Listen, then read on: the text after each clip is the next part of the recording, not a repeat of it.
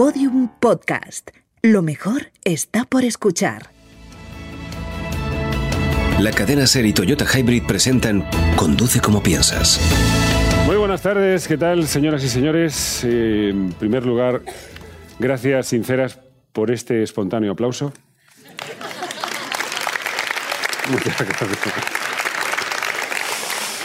Bueno, eh, les voy, a empezar, quizá no es de muy buena educación. Gracias por estar aquí. Es una tarde maravillosa la que tienen aquí en Zaragoza, con lo cual, entre todas las opciones que hay, eh, ver la Champions es una de ellas.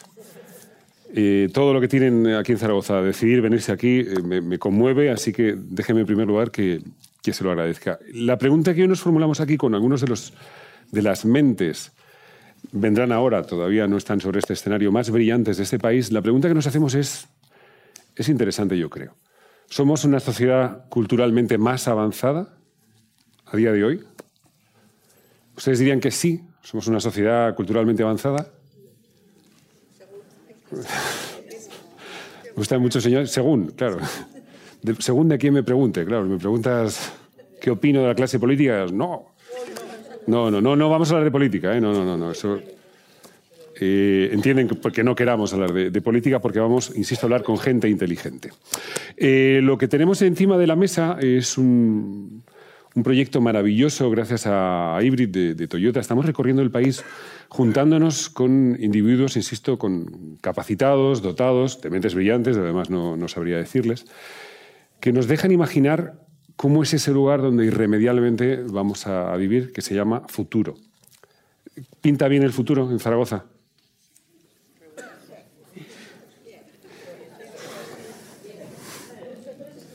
Tenemos aquí el, el Frente Champions League, que se ha venido fuerte. No, no sé cómo interpretar ese silencio. Yo, yo creo que sí, tienen- están ustedes en uno de los mejores territorios de este país, una de las zonas más maravillosas, eh, por muchos motivos. Yo voy a ser optimista, pero vamos a preguntarles a nuestros invitados. Si les parece, gracias, déjenme dar las gracias a la gente que nos está, nos está viendo a través de, de la cuenta de, de Toyota, están por ahí. Gracias a la gente que nos está siguiendo a través de- del Facebook de, de Radio Zaragoza. Muchas gracias, por cierto, a, a los compañeros, con Chema a la cabeza, que han hecho posible que hoy estemos aquí y se han involucrado. De verdad, muchísimas gracias de corazón. Una vez dicho esto, voy a presentarles a un hombre que viene de un sitio. Ustedes creen que en Zaragoza hace frío, pero él viene de un sitio donde la gente va a las incineraciones no a presentar su respeto, sino a calentarse las manos. Eso es así, es sueco. El sueco. Lo conoce usted, ¿verdad? Veo que vamos a tener una relación ya larga esta noche. ¿Cómo se llama usted? María Rosa. María Rosa. Viene el sueco, María Rosa. Es como un armario ropero de Ikea de dos cuerpos. Y se llama Tom Callen. Un aplauso para él.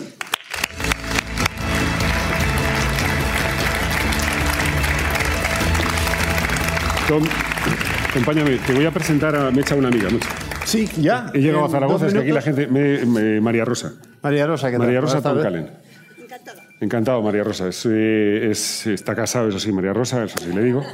Yo soy viuda, pero no. No, no nos preocupamos por ese tema. María Rosa. Nunca, nunca sabemos. ¿Has venido leyendo un libro? ¿Lo traes? Sí, Has venido leyendo un libro muy simpático que se llama La danza de la muerte. Explícanos por qué, Tom. Mm, bueno, porque me gusta el escritor, básicamente. ¿no? Algernon Blackwood es un señor ya tristemente olvidado. Incluso en su momento, cuando estaba vivo, tampoco había mucha gente que recordaba de él. Pero sus cuentos son maravillosos y me has hecho pensar una cosa, porque en parte vivimos en una sociedad dominada por la tecnología. Pero este libro fue escrito, bueno, el texto original de 1923. Este libro concretamente es de 1973.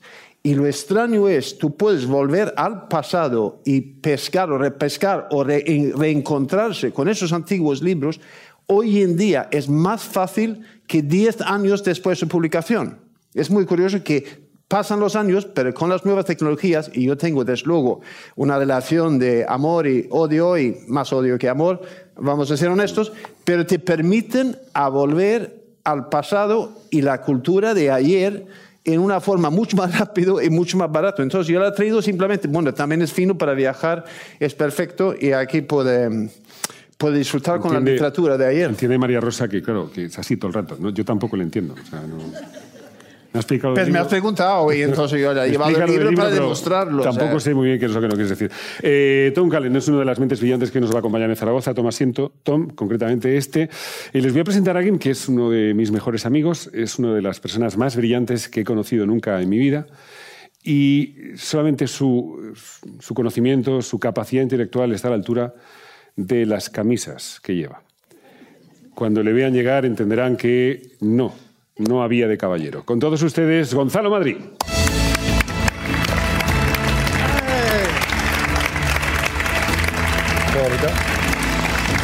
Un placer.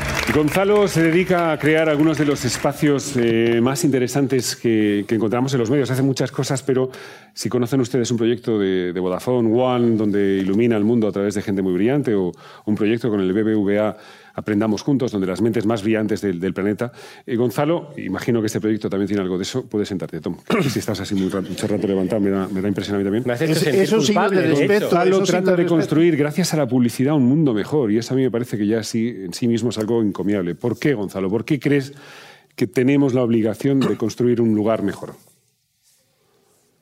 Yo no sé si tenemos la obligación, lo que creo es que tenemos la oportunidad, que es algo bastante más importante. Y yo creo que tenemos la oportunidad porque durante muchos años las marcas han construido algo bueno para las marcas, pero que fuera bueno para las marcas no necesariamente implicaba que fuera bueno para las personas.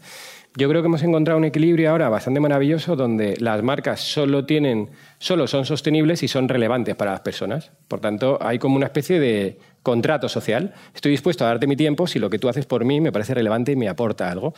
Yo creo que hay maneras maravillosas de construir las marcas, que es a través de proponer cosas que para la gente tengan mucho sentido. Y en ese sentido creo que es una oportunidad fantástica, porque sin ponerme muy profundo, las marcas son agentes de cambio social, tienen unas inversiones que, como todo en la vida, el dinero puesto al servicio de una cosa, puesto al servicio de otra, crea un mundo, crea otro.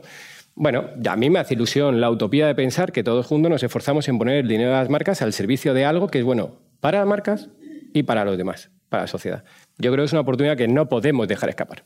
Eh, déjeme añadir a eso, Gonzalo, ¿conocen, si son del mundo del... ¿Alguno de ustedes ha estudiado marketing, son del mundo del marketing, de la publicidad? No lo quieren reconocer, lo entiendo. Es normal. En casa creen que trabajo en un prostíbulo y claro, normal que no quieran reconocerlo de la publicidad. Bueno, eh, Gonzalo es el creador de You, No te pierdas nada, es un programa mítico ya de los 40 principales. Es el creador de un lugar llamado Mundo, es el creador de Gamers, un proyecto de videojuegos. Detrás de él, aunque no lo parece, viendo su camisa, están algunos de los proyectos más interesantes que en la actualidad se pueden ver en, la radio, se pueden seguir a través de, de los distintos eh, formatos digitales y plataformas. Ahora sí, vamos con, esta ya no es opinión mía, hasta ahora pueden ustedes dudar de mi opinión, les quiero, me caen bien, pero ahora sí, María Rosa, voy a presentarte, voy a presentarlo a todos ustedes. Este sí es un partidazo, ¿eh? los otros no lo sé, pero este María Rosa es partidazo. Se llama Tony Segarra y no lo digo yo, insisto, es el mejor publicitario de todos los tiempos según su propio gremio, según confirma su propio gremio. Así que un aplauso fuerte para Tony Segarra.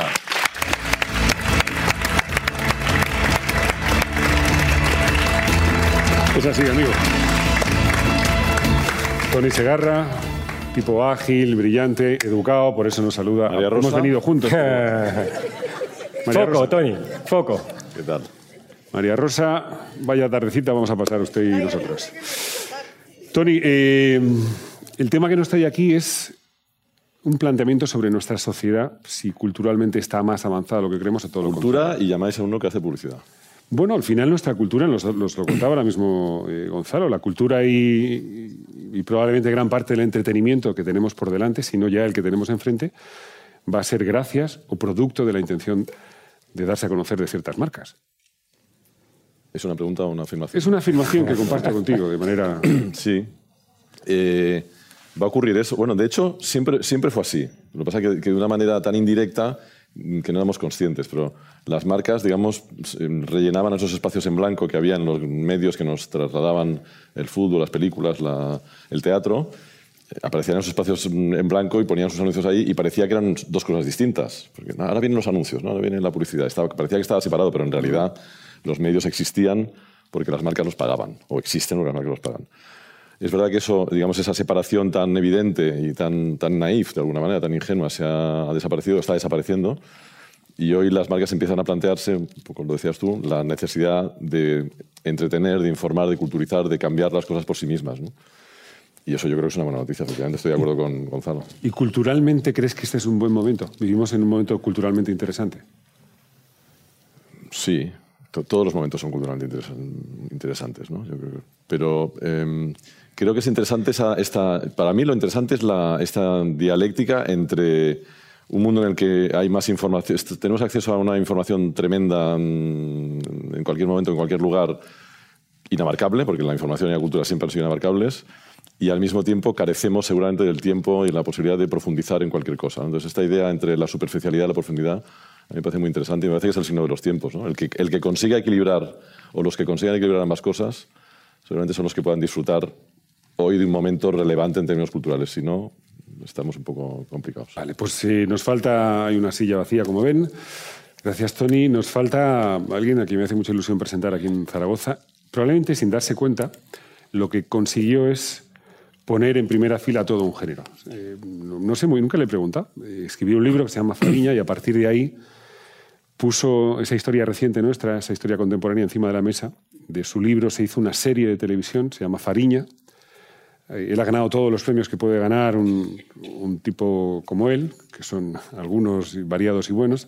La serie ganó, la serie que él, basada en su libro, ganó el premio Onda esta semana pasada. Ayer en los premios Iris de televisión, todo el elenco conseguía todos los premios.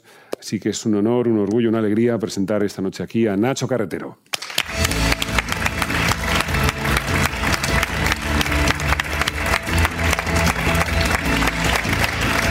Ahí lo ven.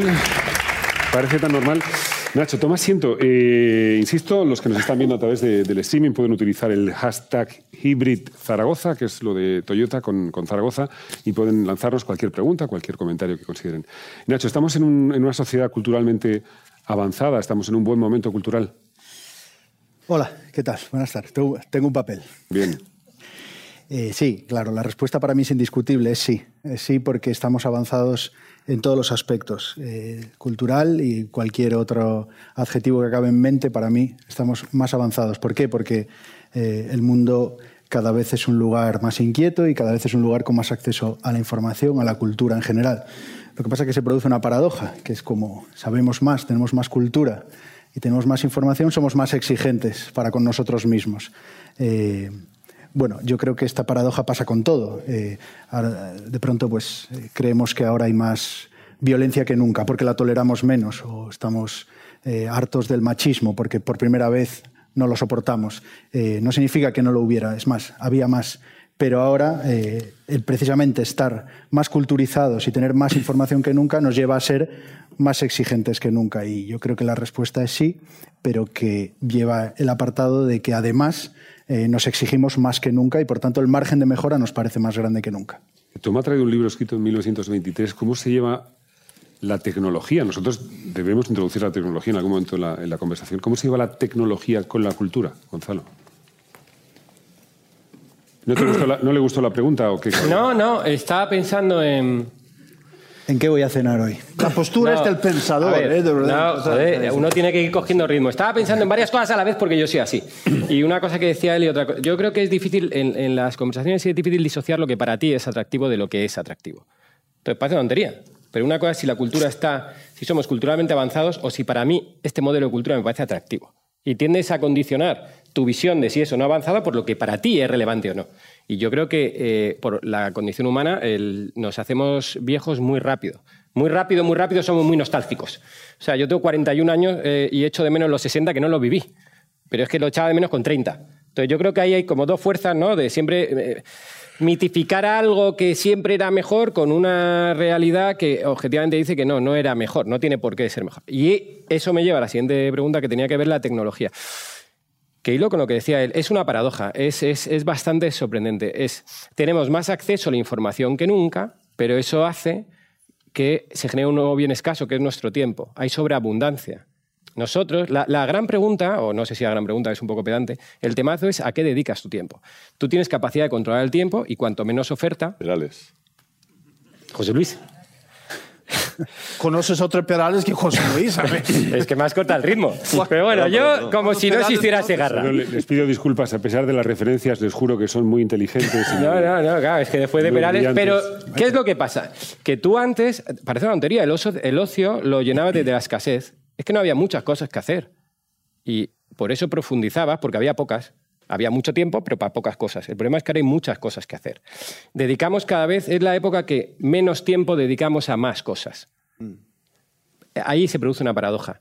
Conceptualmente, tener acceso a más información que nunca no puede ser malo. No puede ser malo que lo que antes era un bien escaso, que era tener un libro, no puede ser malo que ahora tengamos 200.000 millones de libros al acceso de cualquiera.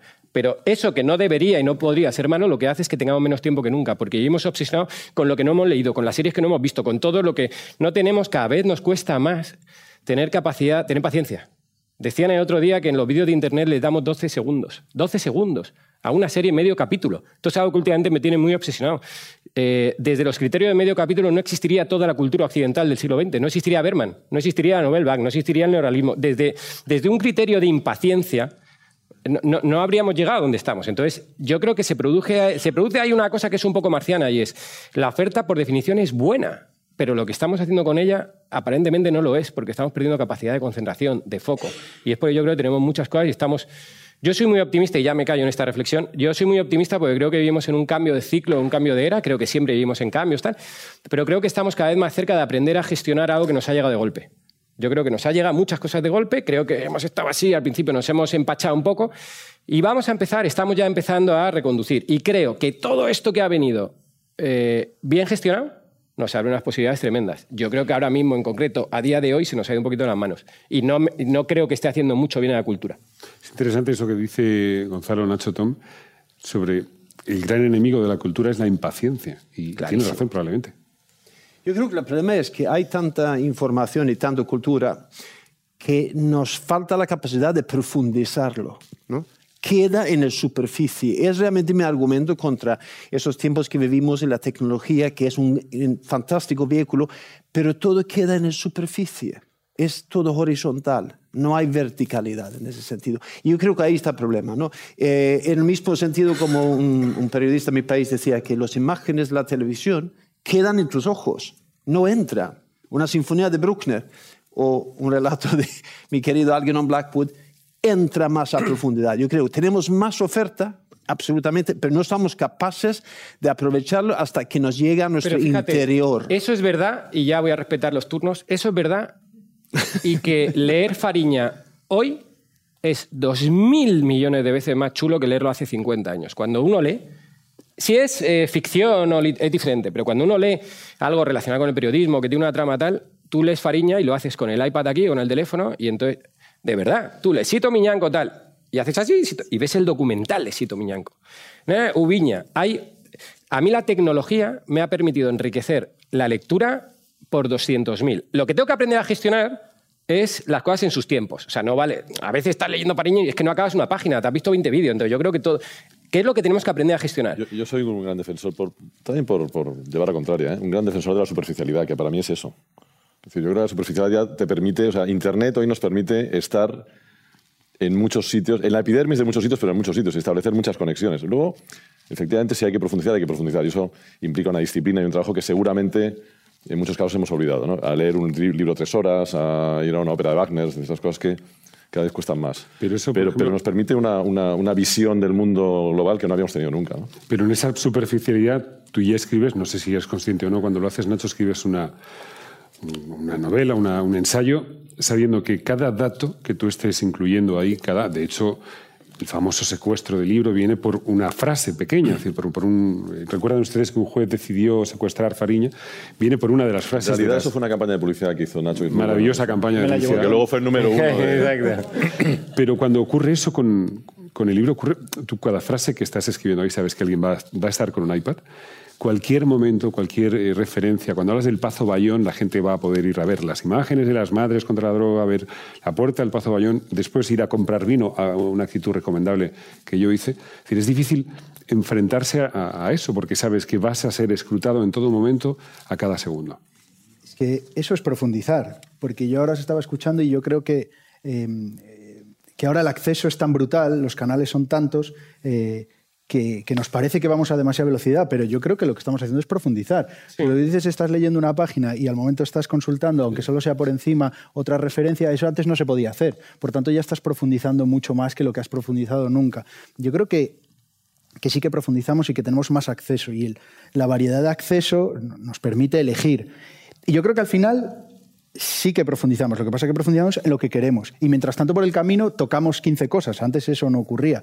Eh, por ejemplo, eh, yo, no crecí en un entorno favorable para ser periodista, ni para escribir. Nadie de mi familia ni es periodista, ni es escritor, ni nada similar. Tampoco yo crecí en una atmósfera cultural. En mi casa Sí, se fomentaba la lectura y, y poco más. Sí, mi padre escuchaba algunos vinilos, pero no había una cultura, no había un caldo de cultivo. Y sin embargo, yo tuve eh, generacionalmente, ya pues en la adolescencia, posadolescencia, cuando empezó Internet, ya tuve un acceso que si hubiera pertenecido a 30 años antes, no hubiera tenido. Y, eso es. eh, eso es un paso, yo creo que definitivo, que nunca había ocurrido antes, que eh, el que crecía en un entorno eh, donde la cultura no entraba tenía un 99% de posibilidades de perder el talento y hoy en día tiene un porcentaje elevadísimo de encontrar su sitio a base de tocar distintos palos sin profundizar y de repente encuentra uno y dice, por aquí sirva. Pero es curioso, Nacho, que para hablar de ese acceso a la cultura has dicho yo tuve.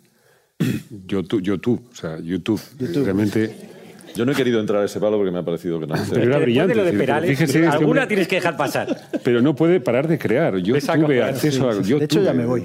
Eh, vale, en, el- en la BBC. ¿Ustedes escuchan eh, hoy por hoy en la SER? Todos. María Rosa, ahora salgo y abrazarles a, a usted y al grupo. Eh, no, mañana vamos a hablar de. Mañana yo voy a empezar el tramo a partir de las 10 hablando de esto, porque me parece fascinante. La BBC lanzó una pregunta que es recurrente, además es muy. muy Tom sigue muy bien, vamos, muy bien y con mucha intensidad los medios británicos.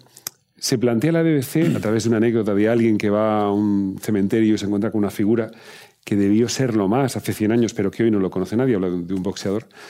Se pregunta a la BBC, ¿a quién recordaremos dentro de mil años? Y es una pregunta, es decir, de todos los que estamos aquí, no- nosotros y otros, y los grandes eh, gobernantes, y los grandes creadores de cultura, y los grandes escritores, y los grandes músicos, y los grandes creadores, ¿a quién recordaremos dentro de mil años? Y eso, por ejemplo, hablándolo con Tony, dice, bueno, ¿y a quién recordamos nosotros? Claro, la- es, una, es una pregunta maravillosa, ¿eh? pero que te hace pensar de pronto decir, bueno, recordamos a Platón, pero es que igual si le preguntas a un griego de hace dos mil años, te dice, Platón, pero si era un idiota. ¿no? El que era Era bueno el era el, compañero bar, de piso de Platón, ¿no? Era el bueno. Mm, Protágoras, que era un... es que le copió todo Platón y además este... bueno, Pero lo que pasa es que nos ha llegado el libro, ¿no? Le llegó a Berroes, le llegó a no sé, y nos fue... llegando. Imagínate que ahora, dentro de mil años, resulta que el, que el libro que sobrevive es, yo qué sé, las memorias de Eduardo Zaplana. ¿no? Por, por decir, pero he, he elegido un nombre al azar.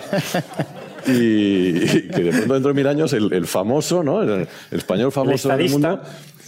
¿no? el Churchill. Zaplana, entonces la gente Exacto. cita Zaplana en, el- ¿no? en el Parlamento Intergaláctico dentro de mil años. pues, no, porque como decía Zaplana, imagínate, ¿no? Ahora citamos a Platón y nos quedamos así como. ¿no? Claro, porque le, le damos... eh, A mí es que eso tiene que ver. planteo, perdón, ¿eh? No sé. hay, una, hay una tesis que defiende. A ver cómo salir vivo, pero que defiende Javier María y una serie. ¿no? Que, Mira a mí. Javier Marías, el feminista. Javier Marías y. uno de, que es de los tuyos. Una serie de- No, pero él defiende una tesis Estamos que. subiendo. Perales, Zaplana. No, joder, que hay una parte que yo comparto con él. Lo que pasa es que es muy reduccionista. Básicamente lo que dice, dice, mira, el único criterio lo que es bueno o malo es el tiempo. El tiempo ¿Tú es... crees? Esa esa era la pregunta. Vale. ¿Es el tiempo el que determina la Vale, supervivencia y entonces, de algo, lo pues convierte fíjate, en bueno? eh, y entonces viene esa teoría de, y al final, pues oye, lo que permanece por una cuestión se colará alguna, pero generalmente lo que se convierte en un clásico es bueno. No quiere decir que lo de Protágoras no fue mejor, quiere decir que lo de Platón es bueno. El tiempo pone las cosas en su sitio. Por tanto, el tío lo que dice es, como tengo muy poco tiempo, pues no innovo, me voy a las cosas que ya sé que son buenas. Es verdad, a ver, que eh, yo creo que es verdad que el tiempo hace un buen trabajo. A ver, es verdad también que te estás perdiendo todo lo que está pasando, por tanto es como, chico, pues vete a un monasterio al campo y vive otra. No sé, a mí me parece un poco triste la. Pero a esa pregunta del tiempo, hombre, yo creo que eh, Zaplana difícilmente aguantará mil años, quiero decir. Son muchas cribas. En algún momento alguien dirá que no, que no, que es que solo se salvó ese libro, pero que no era. Tú no pensabas que esto iba a acabar en Zaplana. No, no, no. al, el gre- al Greco no hacía caso a nadie hasta que un señor decide que, Eso es que esto mola y Sí. esto fue hace 100 años. Eso es verdad. Durante 400 un señor... Y el otro día Y, hombre, veía- ahora ves al Greco y Sí. dices, mola. El otro día había un han- Porque dato- me lo han dicho, ¿eh? Vale. ¿O no? A mí me... No sé, yo es que estoy influido por el marketing. Yo siempre he pensado que, bueno, greco, pero No, me también. falta criterio. Dom- Dominico Teotocopoulos. Pero es verdad que el otro día había un dato muy curioso y es que cuando llega el impresionismo, ¿no? que son así como los que rompen el figurativo, sin ponerme muy tal, que yo de esto no controlo mucho, ¿eh? pero llega, claro, de repente llega alguien y rompe las figuras. Y entonces dice la gente. El arte no figurativo que está en su camisa, por cierto, les recuerdo. y entonces llega alguien y dice, "Ch, eh, ya. O sea, eh, pintar es pintar figuras. No, pintar es pintar figuras. Perdón. Eh, y entonces llegan estos con los puntos, los tal, no sé qué, y a partir de ahí, pues el impresionismo, todo lo que ha venido después, el el, el cubismo, bla, bla, bla, bla, bla, bla. Eso fue un antes y un después, les echaron de la academia, no sé qué. Y el dato que vi el otro día, y ahora ya, es que de los 10 cuadros más caros de la historia del mundo mundial, 9 son eh, posimpresionistas. Y entonces dice, joder, pues no estuvieron muy listos aquellos. Vale, Pero pero esto me déjame- lleva a un tema muy, muy pero- interesante que Claro, es pero la- sacas un tema, perdón, Tony, un segundo. Es no. que ahí hay un hilo interesante que tiene que ver justo con la cultura y con el contexto. Una de las corrientes más sólidas en cuanto al mundo del arte es empezar a contextualizar. Los grandes museos empiezan a intentar contextualizar los cuadros. Es decir, hay cuadros que se crearon para lugares concretos, eh, con ventanas enfrente o no, con ventanas laterales. Es decir, el, el arte busca realmente reproducir la experiencia de ver un cuadro en la posición para la que fue ideada, ¿no? Y eso ocurre en muchos cuadros. Pero cuando es fácil entenderlo cuando uno habla de un cuadro, pero cuando piensa de un libro, cuando piensa en Pitágoras, si no entendemos el contexto parece que no estamos entendiendo la cultura. Es decir, y cada vez lo que tenemos, valor real. el valor real está en su contexto. Pero lo que tenemos cada vez más, a través de los medios de comunicación, a través de las redes, es menos contexto. Es decir, las obras nos llegan a borbotones. Es decir, seguramente alguien que, que- que lee Fariña en Puerto Rico o en Singapur le va a fascinar la historia, los narcos, pero sin entender bien el contexto donde ocurre, que es lo que nos fascina a nosotros, que es esa Galicia, en esos años, con esos gobiernos, con esos políticos, si no tenemos contexto, realmente es difícil apreciar bien la cultura. Que yo creo que estamos por primera vez madurando en voz alta. Ese debate que, que probablemente se, se generó eh, cuando llegaron los impresionistas y los cubistas y tal, era un debate que pertenecía a una élite y que no llegaba al 99% de la gente. Eh, la gente no se indignó, no, no salían a Twitter a indignarse. Hay que hacer figuras, ya basta. Hasta, Ya, claro que sí. hasta figura. Eso no Eso, existía. lo, Entonces eso lo los- pinta mi niña, ¿no? ¿Eh? Eso lo dibuja mi niña. eso es. Joder. Entonces, los debates quedaban reducidos y han quedado siempre, toda la historia, reducidos a una élite. Entonces era todo más lento y probablemente éramos una sociedad más censora, más duda. conservadora, se indignaba más. Ahora eh, somos mejores en todos esos aspectos, pero eh, es mucho más visible que nos indignamos, Mm. que censuramos, que nos enfadamos, porque estamos madurando como sociedad en tiempo real y yo creo que por primera vez la tecnología, las redes sociales, por primera vez en la historia nos ha puesto un espejo delante y nos estamos dando cuenta de los fallos que tenemos. Pero espera. Eh, en directo. Esa idea es muy bonita. En directo, a día a día. Pero entonces- madurando, Sí, la porque sociedad por es cada vez, cada vez más infantil. no, porque por primera vez se está generando debate. Es decir, ¿por qué nos indignamos tanto? Y de repente la gente se indigna porque se, porque se indigna. Quiero decir, nos indignamos porque nos indignamos.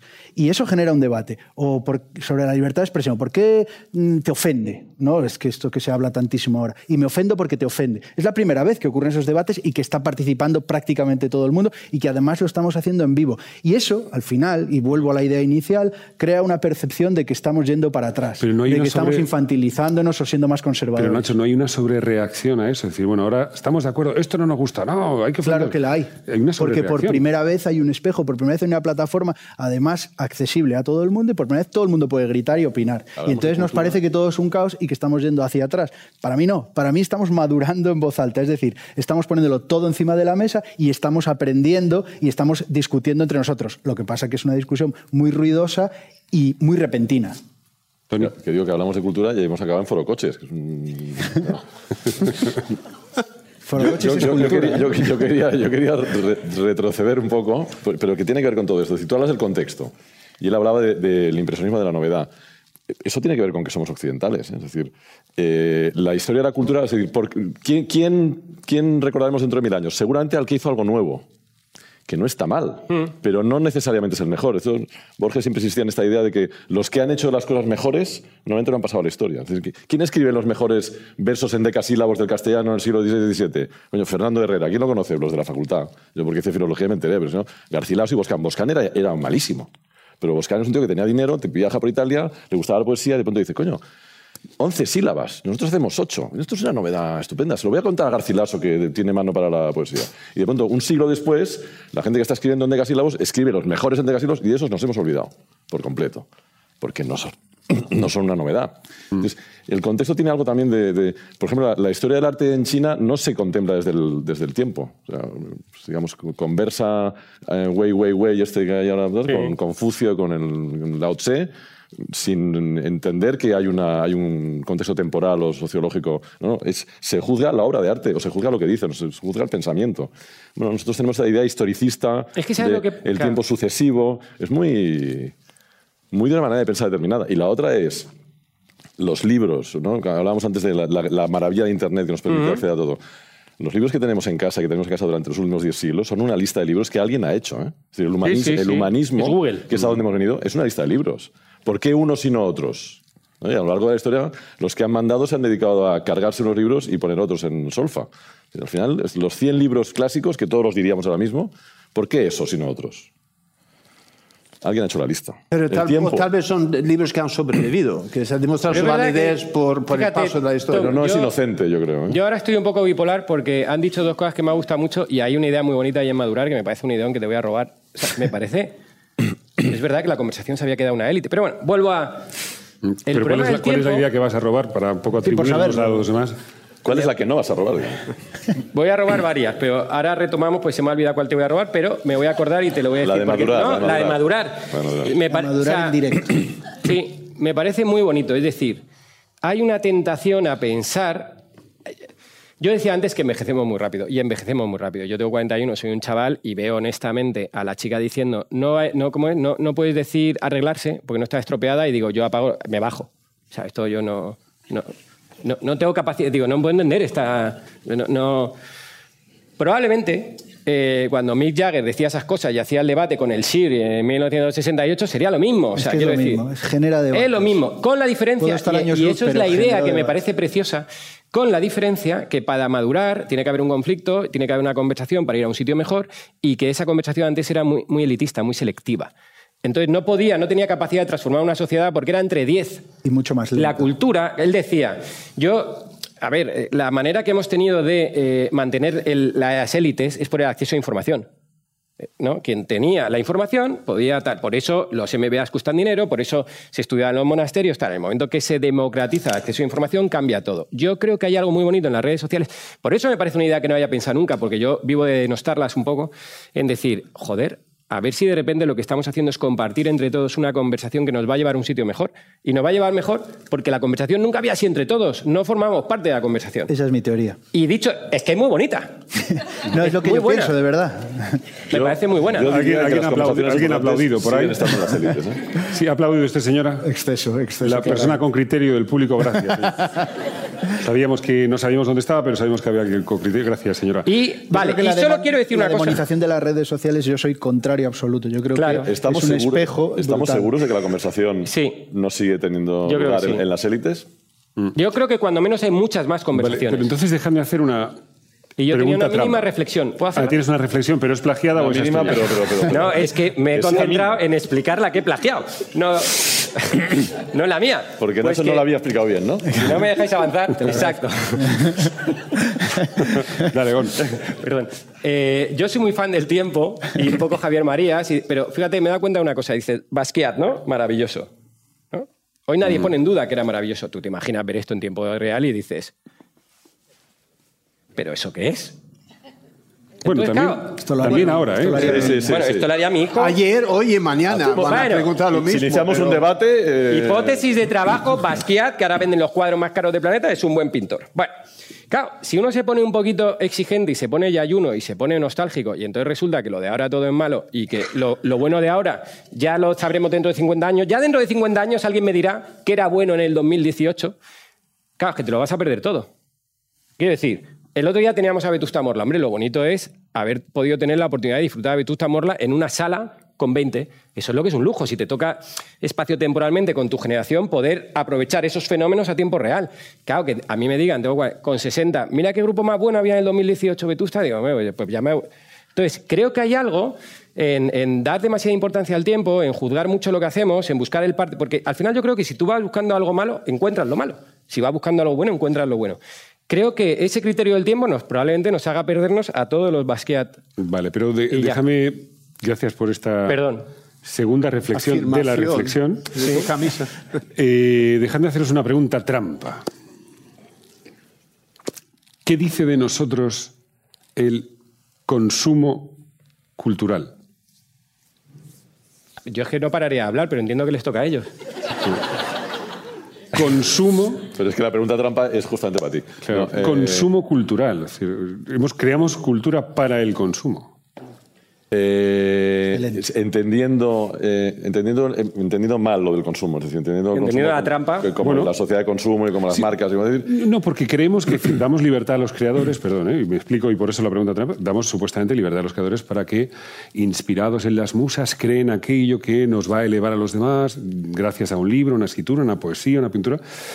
O, o lo que hacemos es que hay gente que se gana la vida con eso y lo que crea son obras para que nosotros, independientemente de donde venga la fuente de inspiración del creador, simplemente aca- acabemos comprándolas, consumiéndolas, leyéndolas. Es decir, eh, ¿nos hace eso mejores, Tony?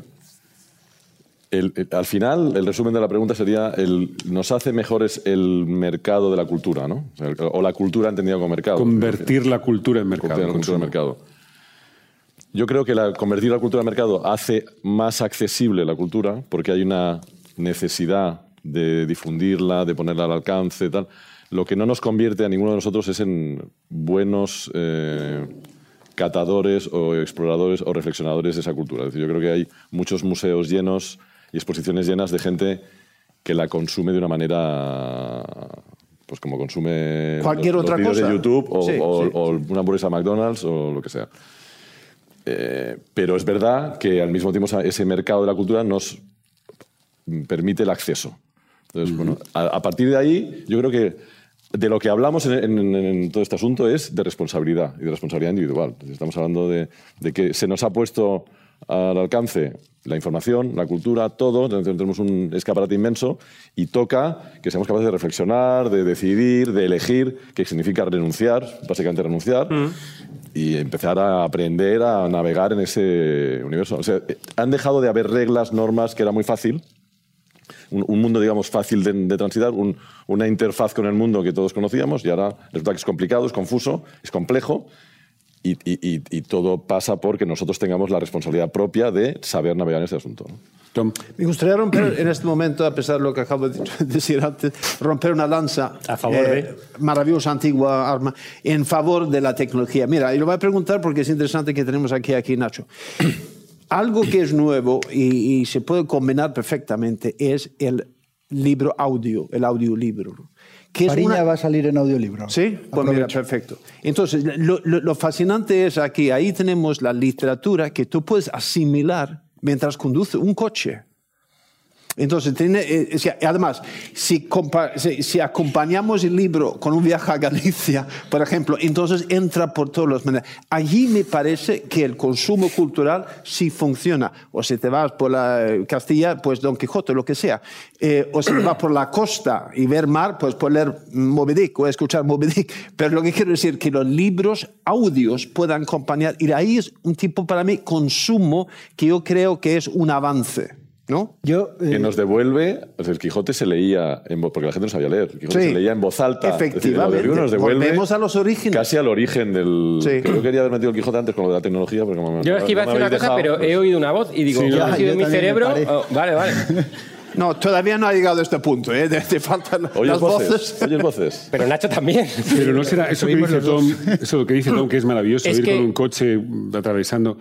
Al final ni te estás dando cuenta del paisaje. Lo digo, ¿eh? un poco porque nuestras capacidades, y yo hablo de mí, ¿eh? son eh, no somos multitarea. bastante limitadas. hecho Es decir, yo me imagino yendo por la costa, el Garraf, o, o- o por aquí, por, por Zaragoza, los Monegros, en ese desierto, escuchando alguna novela basada en el desierto, no sé, el, el extranjero de Camille, ¿no? Es decir, tú vas escuchando a- al extranjero del extranjero de, de Camille, por los Monegros, tal. bueno, pues ni me entero del paisaje, ni Pues me entero fíjate, del libro, eh, no, no sé qué, no sé dónde voy. es Yo lo que creo es que la reflexión me lleva a un sitio peor y es que lo que no tengo capacidad es de hacer algo interesante mientras, o sea, de prestar atención a la carretera, lo cual es un poco dramático. No, por- ¿vale? no, pero por supuesto. Pero Por el bien de los que van en dramático coche. teniendo ese cartel de arriba. que no, hombre, ahora lo voy a positivizar. Esta idea nace de una cosa que es poética y romántica, esto es un poco de publicidad de la buena, que es, oye, qué bonito sería hacer una serie en podcast, ¿vale? Para invitarte a hacerte preguntas mientras conduces. Ya está. No te quiero dar las respuestas, quiero plantear, porque me parece bonito, porque hablando, yo los viajes los mido en podcast. Yo no digo, me voy a Cádiz. Para mí antes eran siete horas, tal. Yo es que ahora son tres programas. Esto no. eh, a mí me hace mucha gracia Berto y Buenafuente. Es que para mí son cuatro programas de Berto y Buenafuente, por ejemplo, ¿no? Y, y decías de no hacer dos cosas a la vez, pero porque piensas en el plano del que va conduciendo. Pero el otro día me decía mi chica una cosa que me parece admirable y adorable, como todo lo que hace mi mujer. Y me decía, Un saludo desde aquí, por un cierto. saludo, no creo que estés, pero si estás... Creo que está en Las Vegas. Adorable. Bueno, total, que... Estás intentando compensar algo. No, no, no, no. Es que está, tiene un lío. Bueno, en en fin, corramos un tupido velo y vayamos a lo importante. ha Eh, sido tú el que lo has citado, ¿eh?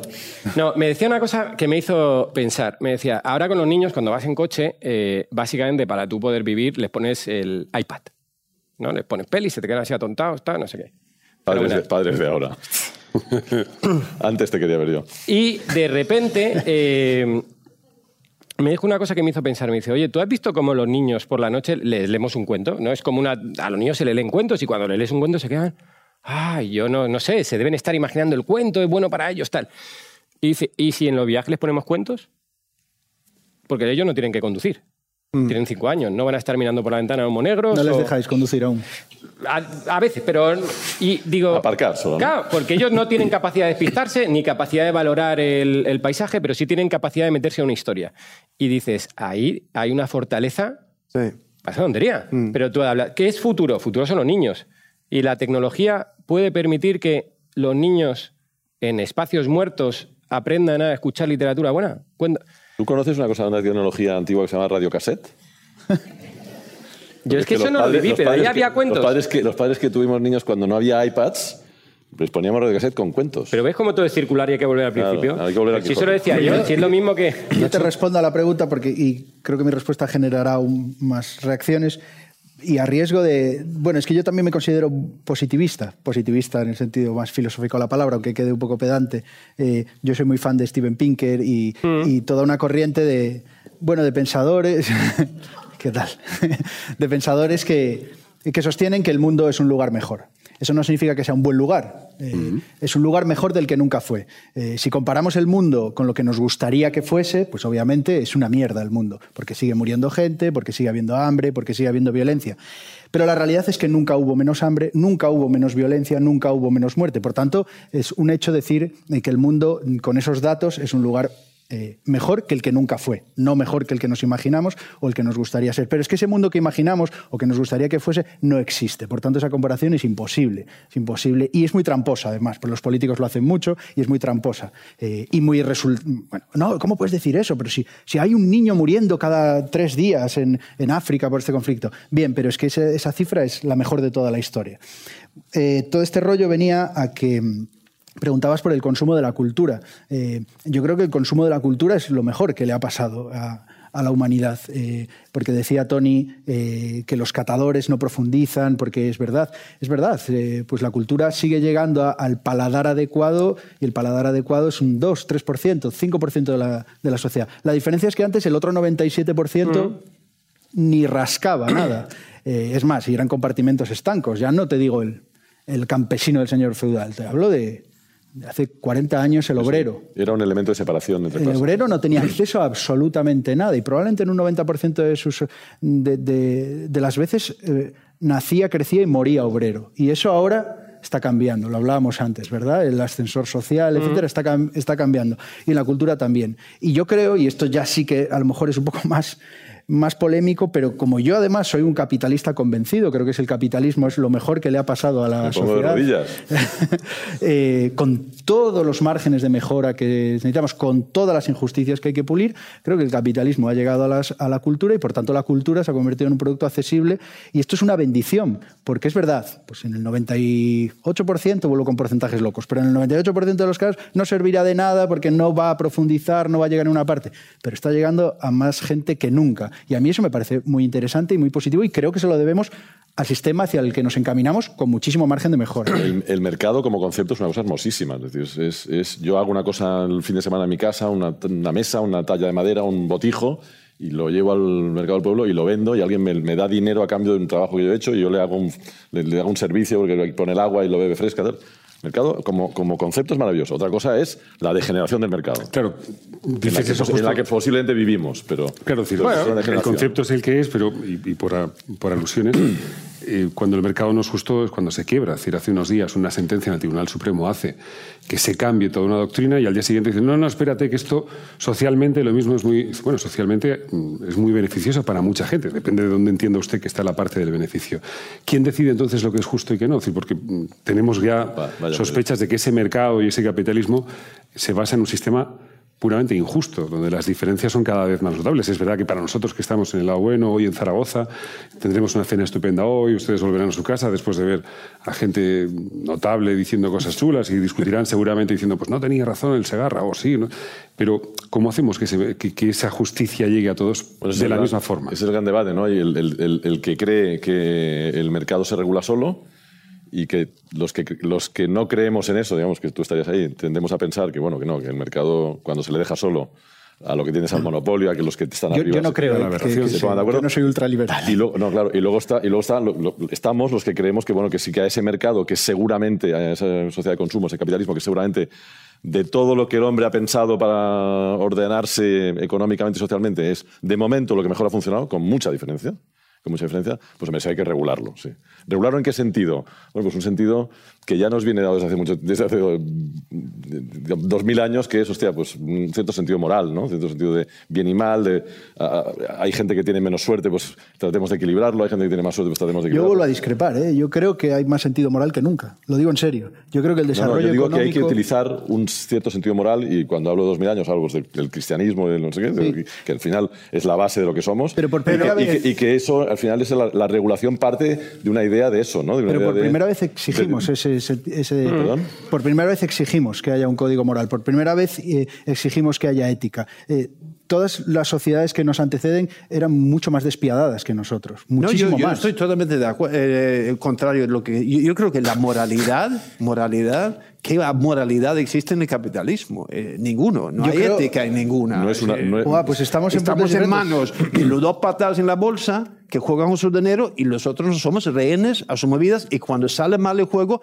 pues con los impuestos de los obreros pagamos los bancos. Pero dejadme llevar... no, no hay otro el sistema. Pero está dejadme en llevar manos- el debate- capitalismo está en manos del consumidor. Vale, pero si llevar no esto moral de nuevo, capitalismo, Tony. es que no hay moral Vamos a volver, porque si entramos en el debate de la economía y la Sí, moral, claro.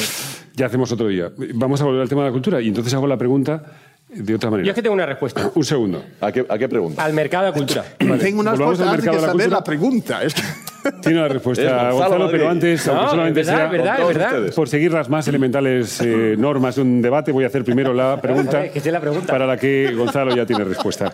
Esto funciona así, eh, somos muy modernos, pero eso no lo podemos cambiar todavía, Gonzalo. El mercado cultural, aceptamos que se consumen cosas culturales y demás. ¿Quién lo regula? Es decir, ¿quién decide lo que va a gustar, lo que no va a gustar? Hace años era fácil verlo, pues estaban, por ejemplo, la música, las grandes discográficas, las grandes editoriales, las grandes... Bueno, había unos cuantos que decidían Spice Girls. Y nos comimos a las Spice Girls porque era un grupo de chicas que buscamos. Hay que decir, por ejemplo, que de, que The Clash, eh, Tom es muy amigo, eh, ¿saben ustedes eh, The Clash? ¿Conocen The Clash?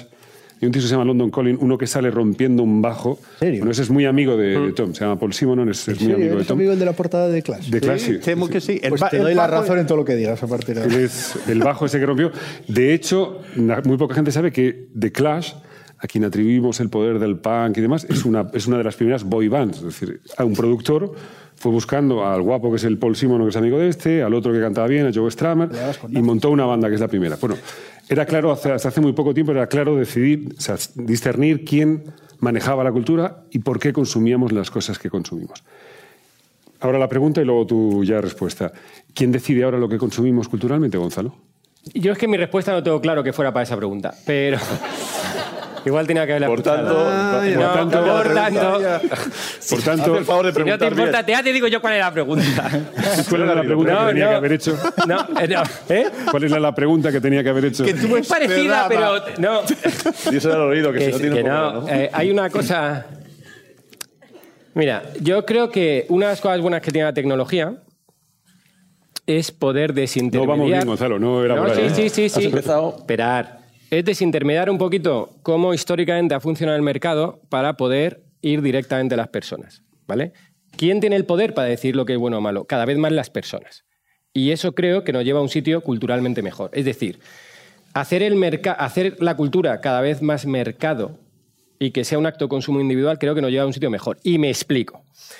El modelo era, tú eres Tengo Telecinco... ya, tengo ya la repregunta, ¿eh? Vale, el modelo era, Él tú eres Telecinco, tú eres Telecinco y tú no pagas por ver esto.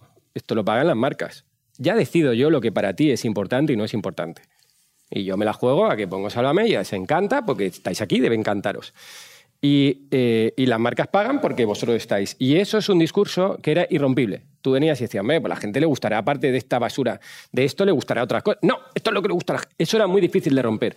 Y la tecnología permite que haya plataformas, me da igual Netflix, HBO, donde la gente por primera vez dice, ya digo yo en qué voy a pagar, ¿eh?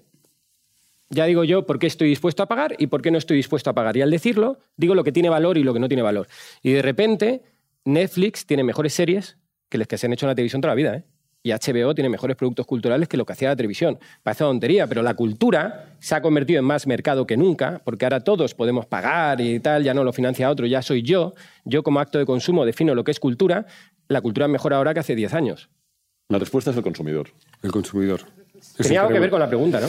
Pero cuando tú has utilizado una palabra que es la desintermediación. Es verdad que los grandes analistas de, de las grandes plataformas hablan de la desintermediación. Ya digo yo qué consumo, cómo, a qué hora, de qué manera, nadie me va a decir a mí qué es lo que voy a hacer. Vale, pero cuando desintermediamos, por ejemplo, no, no quiero ahora parecer muy, muy mayor, porque no lo soy, pero cuando desintermediamos Bueno. completamente, llegan los chavales, cogen YouTube y empiezan a crear productos culturales basados en mira cómo me peino, mira cómo eructo, voy a hacer un challenge que consiste en meterme canela en la boca hasta que vomite. Es decir, Pero ahí eh, estás eso es el- muy mayor, porque estás hablando de una manera muy despectiva de un, todo un fenómeno. Ese es el que fenómeno. Efectivamente tiene El una mayor- parte pero- así, no, pero no, una no, parte. El mayor fenómeno que tenemos en España se llama el Rubius. Es un tipo maravilloso, extraordinario. Rubén es un tipo maravilloso que tiene 37 millones de seguidores. Si Juntamos toda la audiencia del New York Times, eh, la del País, la de The Guardian, de toda la prensa internacional que conocemos, no llegarían siquiera a 37 millones de suscriptores. Juega a los videojuegos, enseña a sus gatos, eh, cobra por ello, mm, pingües, obtiene pingües beneficios. Es decir, no es solamente una crítica despectiva, por el- sino por lo que vemos. Y hace dos mil años en Roma soltaban a un señor y un león y se lo pasaban bomba. Pero no era un poco más digno. Yo que- tengo una pregunta para ti. Para el señor, no. Pero tengo- es una muerte más digna que edificio muchas que sí. puede ocurrir. No, pero tengo Igual una para el pregunta. león, sí. Parece que la alternativa, a- a- y a mí es, yo estoy un poco ahí, ¿no? Pero también a veces pienso y digo, parece que la alternativa al Rubius, Perdón, es que está muy bien eso. sí, sí. Es que además, ¿Quién sí. pudiese morir devorado por un león? Sí, sí, sí. Hoy en día es imposible. Al Tú menos te- sí. tú intentas luchar con el león y no te dejan. Es que Decías, Gonzalo. La- Le parece meterían que en la cárcel por hacerle daño al león. sí. muy bien ahí, muy bien, muy bien. Parece que la alternativa al Rubius es la clave. ¿No? Parece que es que España estaba viendo la clave. Dice, no, y la Bulpes. Y entonces dice, ¿y por qué la Bulpes te parece un movimiento artístico? Digo, la Bulpes, como puedo decir, poned el grupo que queráis. ¿Por qué la Bulpes? ¿Por qué Paco Clavel te parece que responde a un movimiento de una época que explica sociológicamente un país y el Rubius no? Porque Paco Clavel explicó tu época y te gustaba. ¿Y si en, vez de esa plana, parece- si en vez de Plana fuese Paco Clavel dentro de mil años? No, no vayas. La pre- El punto es que si esos apocalipsis 37 va a millones de chavales que ahora ven al Rubius antes estaban leyendo a, Ah, ah, a Rousseau. Claro, es que no, me ha despistado tu nadie, pregunta, nadie. pero me refiero. Es así, es así. Yo creo que siempre ha debido haber espacio para casi todo. Ahora es que somos más de todo.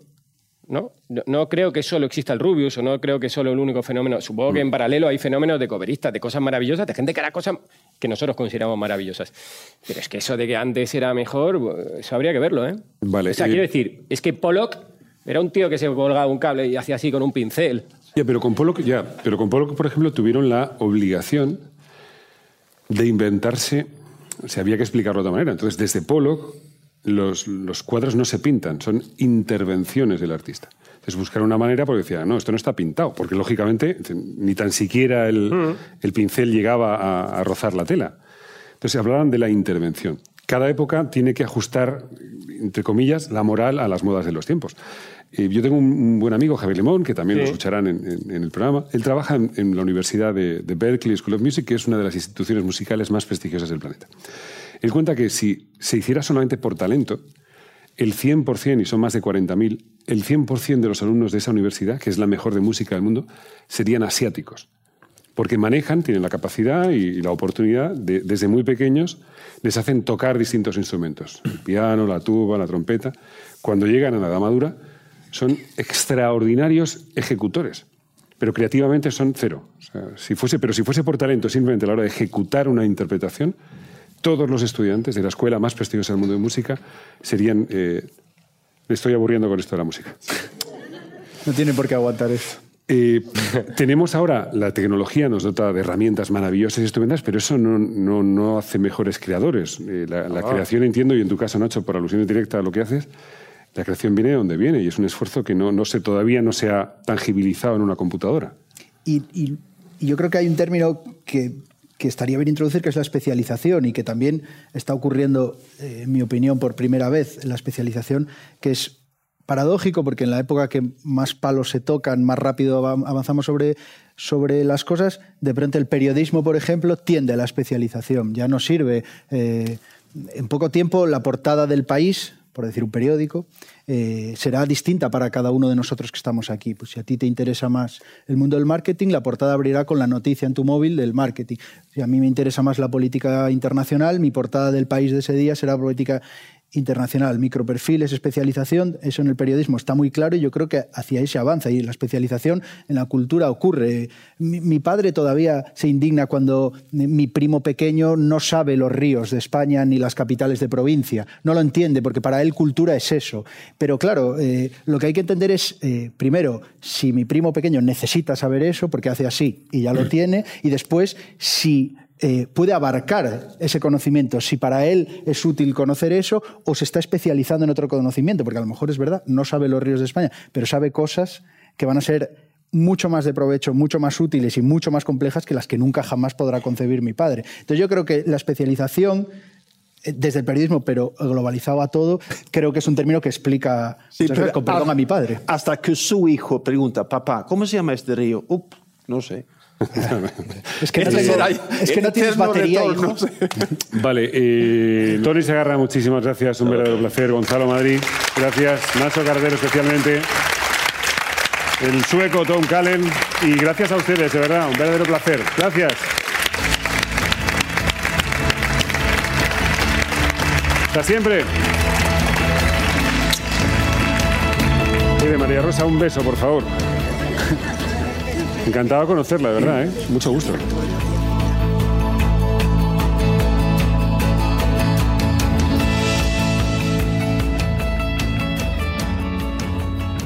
Todos los episodios y contenidos adicionales en podiumpodcast.com y en nuestra aplicación disponible para dispositivos iOS y Android.